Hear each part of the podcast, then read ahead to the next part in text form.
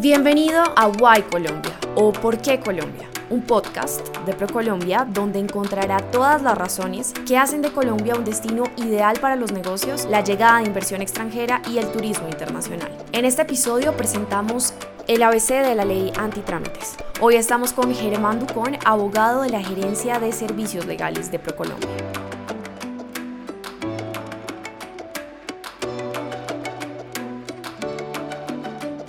Germán, bienvenido y muchas gracias por acompañarnos en este espacio. Hoy vamos a hablar de algo muy importante porque una de las constantes dudas de los empresarios colombianos y tal vez una preocupación son todos los procedimientos y trámites que muchas veces deben realizar. A propósito de esto, en noviembre de 2019 se firmó un decreto antitrámites que busca simplificar algunos de estos procesos. ¿En qué consiste? Eh, bueno, muchas gracias por la invitación, María Paula. Es un saludo para todos los que nos escuchan. Este decreto ha sido un desarrollo de varios decretos ya de hace por lo menos unos 20 años.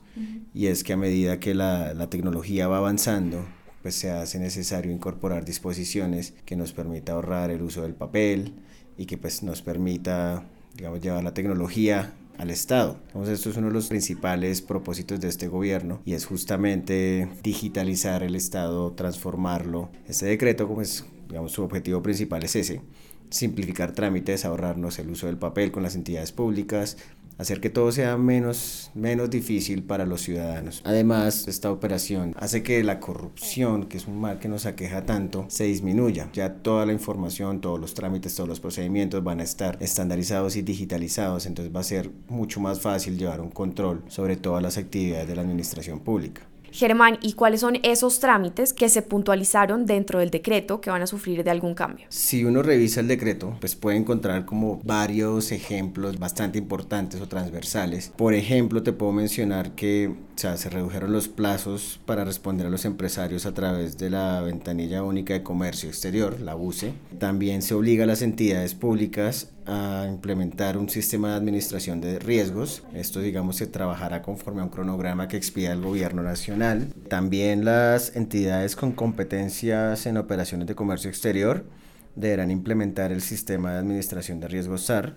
Eso tendrá que hacerlo conforme a un cronograma que va a expedir el MINSIT también se estableció una ventanilla única empresarial que vamos a conocer como el BUE, que es un canal virtual que lo que pretende es integrar progresivamente todos los trámites, procesos, procedimientos para la creación, operación y liquidación de las empresas. Entonces esto digamos va a ser muy dinámico para las empresas y los empresarios en la medida en que van a tener un solo punto de información que consultar y ya no va a ser como antes que tendrá que ir a averiguar por aquí a un lado una cosa y a la DIAN y a las cámaras de comercio. Y además también no se requerirá marcar en la declaración de exportación la casilla de sistemas especiales de importación, exportación, cuando se vaya a efectuar la primera solicitud del programa de reposición.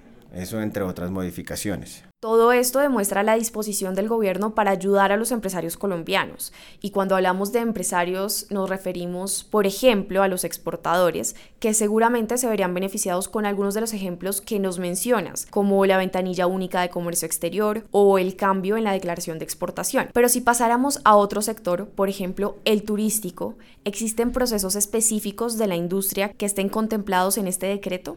Claro, eh, pues mira, en el, sector turismo, por ejemplo, se estableció que los proyectos de infraestructura turística podrían ser presentados por los entes territoriales ante Fontur y esto lo pueden hacer en cualquier momento del año. Esto es importante porque antes de estas modificaciones se debía presentar a más tardar el 30 de junio de cada año. Entonces digamos que acá nos abre la puerta a hacerlo en cualquier momento. También se establece, por ejemplo, que solo deberán inscribirse en el Registro Nacional de Turismo los bares y restaurantes que cumplan con un criterio turístico. Antes debían inscribirse todos los bares y restaurantes que tuvieran más de 500 salarios mínimos legales mensuales en ingresos operacionales.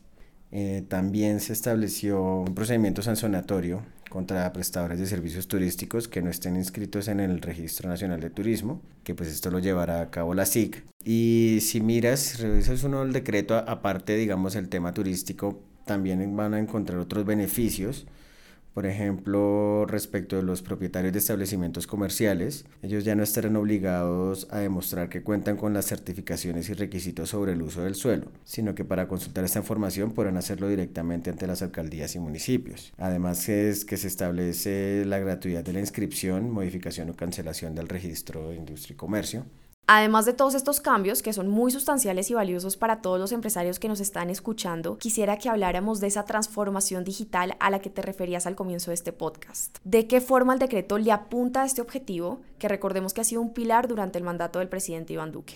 Claro, o sea, pues si uno revisa bien, eh, el gobierno, digamos, su bandera ha sido la transformación digital del Estado, pues este decreto tampoco es ajeno a, a esta situación y justamente lo que busca es que las entidades públicas empiecen a desarrollar y a introducir la tecnología en sus, pues, en sus funciones y en su normal funcionamiento. Por ejemplo, mira que este decreto trae el uso de la tecnología para la identificación de personas y la optimización de protección de datos, que es algo que siempre ha sido, digamos, complejo, porque acá todo era pues, tu cédula y tu documento, entonces ahora se, se empieza a hablar de las nuevas cédulas que, teoría empezarían a regir, que ya tendrían una identificación digital. Y pues la ley de protección de datos siempre es un tema bastante, digamos, complicado de manejar, que recién Colombia ha estado en los últimos cinco años trabajando duro en estos temas, entonces acá pues a través de la, de la, tecnología se pretende avanzar bastante en la identificación de personas y en manejo de datos. Para terminar, algo que no podemos dejar de lado es la relación de este tema con la administración pública. Además de los 2.900 trámites y procedimientos que ya se anunciaron van a sufrir de mejoras en su servicio y atención a los ciudadanos, ¿de qué otra manera los ciudadanos van a poder ver esos cambios en su día a día y se van a ver beneficiados? Por ejemplo, el, el, el, el decreto tiene una disposición y es que propone los trámites de las entidades registrarlos ante un sistema único de información de trámites que se va a llamar el, el SUIT. Esto lo que exige es a las autoridades que generen espacios de participación ciudadana con los usuarios para poder identificar oportunidades y mejoras en los trámites a su cargo. Esto digamos es muy importante porque muchas veces sucedía que, que las entidades públicas tenían sus trámites internos vía resolución o como fuera y no, pues no escuchaban las necesidades de los usuarios o, o cuando eh, un trámite se estaba convirtiendo, digamos, en un, en un, problema para realizar el mismo trámite.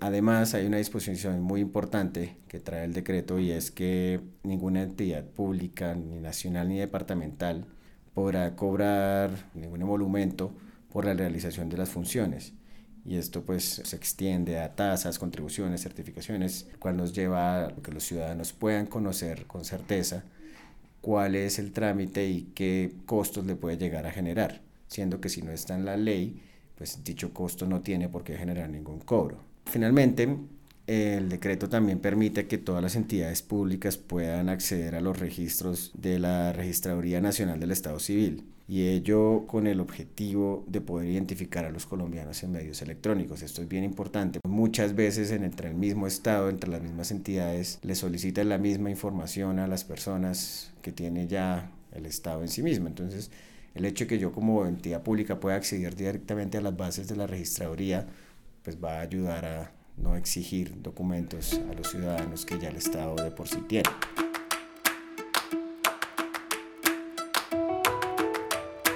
Así llegamos al final de este episodio junto a nuestro invitado Germán Dupont, abogado de la Gerencia de Servicios Legales de Procolombia. Esperamos que haya disfrutado este podcast. No olvide dejarnos sus comentarios, sugerencias, compartirlo a través de sus redes sociales o incluso vía WhatsApp. Si desea obtener más información sobre la ley antitrámites, lo invitamos a ingresar a nuestra página web www.procolombia.co.